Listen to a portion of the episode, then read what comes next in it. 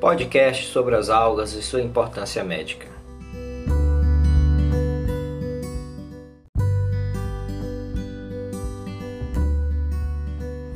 Bem, um dos grupos com importância médica que vai fazer parte dessas macroalgas são as feófitas. Né?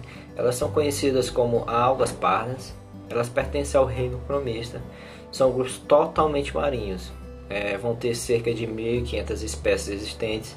Elas vão predominar os costões rochosos e vão ser distribuídas em todas as regiões frias do mundo. Elas vão poder chegar até 70 metros, né? A gente vai ter a ordem laminares, né? Dessas algas e esses os kelps, né? Que formam as grandes florestas submersas e elas ficam fixas, né? Nos substratos. Na parede celular existe um polissacarídeo ácido algínico organizados em blocos, né? chamado de algina ou alginato, bem, que é bastante utilizado nas indústrias alimentícia, farmacêutica e têxtil.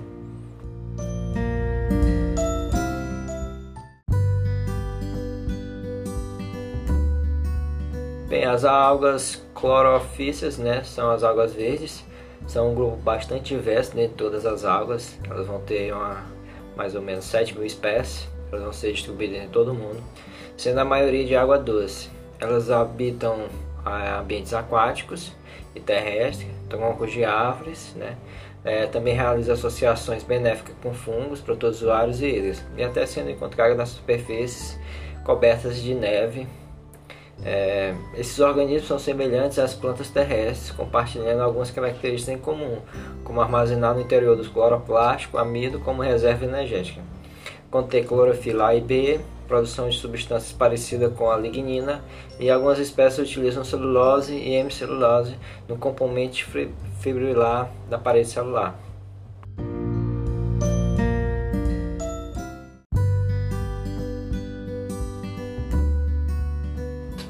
E o nosso terceiro grupo do nosso podcast são as rodafícias do filo rodafita.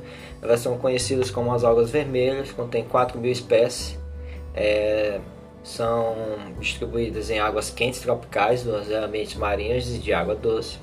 São estruturalmente complexas e crescem nas rochas ou sobre outras águas. Diferente de outros grupos, não possuem células. As águas vermelhas são assim chamadas pela presença do pigmento ficoretrina e a principal característica do filo rodofita.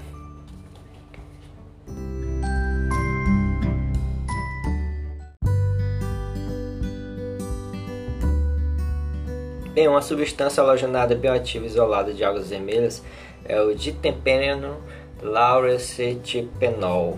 Né? Essa substância ela foi obtida a partir do estriado lipídico de Laucerência etricata e representar o primeiro produto natural marinho capaz de inibir o fator de transcrição induzível por hipoxia, que despontou há alguns anos como um importante alvo molecular específico de tumores. O gênero Lauracea é o mais estudado da família Rhodomelaceae. É, desse gênero foram descritas várias substâncias com atividade biológica significativa, como o deterpeno, citóxico, brasilenol e a acetogenina, antibacteriana e a citotóxica laurencina, por exemplo. Bem, um estudo recente demonstrou que os extratos de água G-dendroides vermelha, que é água vermelha, e o reticulata verde e deciliolata castanha do mar vermelho apresentam atividade antibacteriana contra a Escherichia coli, Pseudomonas aeruginosa, Staphylococcus aureus e Enterococcus faecalis, sendo que a alga vermelha G. dendroides apresenta uma atividade superior às algas verdes e castanhas testadas.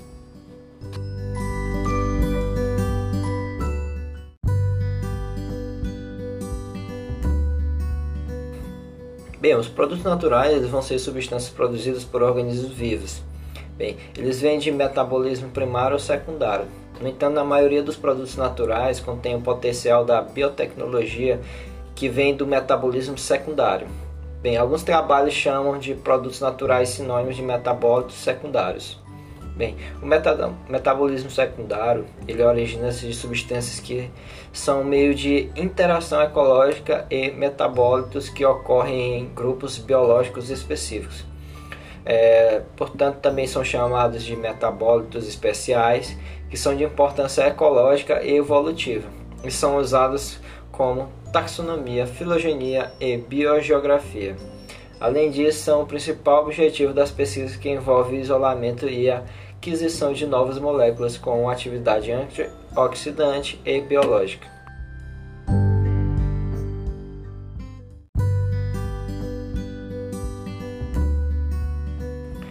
Considera-se que o depsidipelitídeo calalido F seja o metabólito secundário mais notável já isolado de uma água verde. Bem, essa substância ela foi obtida inicialmente de um molusco herbívoro Elysia rofessis. No entanto, hoje a verdadeira origem do metabólito é atribuída à Chlorophycia bryospices sp, que representa o principal alimento da dieta desse herbívoro. Bem, desenvolvida pela indústria farmacêutica Pharmamar, é, esta substância alcançou a fase clínica 2 de desenvolvimento, após haver apresentado atividade antitumoral significativa e um bom índice terapêutico. Outras substâncias isoladas a partir dessas algas verdes apresentam atividade antitumoral promissora, tais como o ditepeno, alimedatril, obtido de Odotea flabellum e Alimeda sp, além do bromofenol isoacionol de Avraivillea raçone.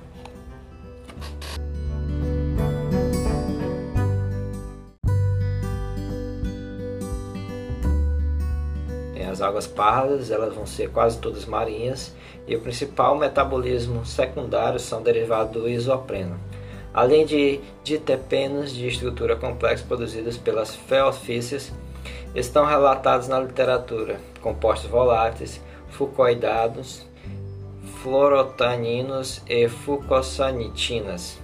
Essas substâncias estão relacionadas a atividades antioxidante, antimicrobiana, antiviral e anticâncer. Os principais compostos voláteis de águas pardas consistem em hidrocarbonetos de cadeia curta, cíclicos ou acíclicos. Essas substâncias, por exemplo, o tiquitioteno, desempenham função de feromônios na reprodução sexuada, enquanto seus produtos de decomposição são usados como defesa química pelas águas.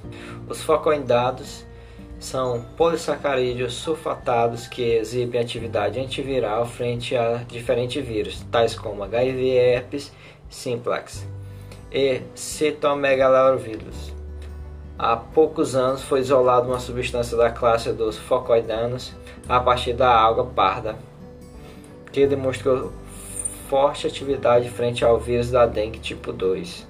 Além disso, alguns metabólitos secundários de feofícias são amplamente conhecidos por suas aplicações no desenvolvimento de produtos cosméticos. Dentre estes estão alginatos, fluorotaninos e fucosantinas.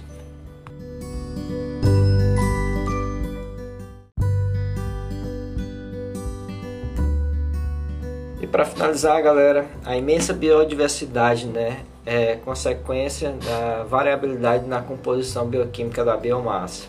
Bem, essas estruturas são obtidas nas culturas de algas, aliados ao melhoramento genético das mesmas e ao desenvolvimento de tecnologia de cultivo em grande escala. Então, tornou-se possível um alvo de interesse da indústria, né? nomeadamente a indústria alimentar e farmacêutica. Então, a gente agradece por todos que ouviram o nosso podcast até agora e um forte abraço.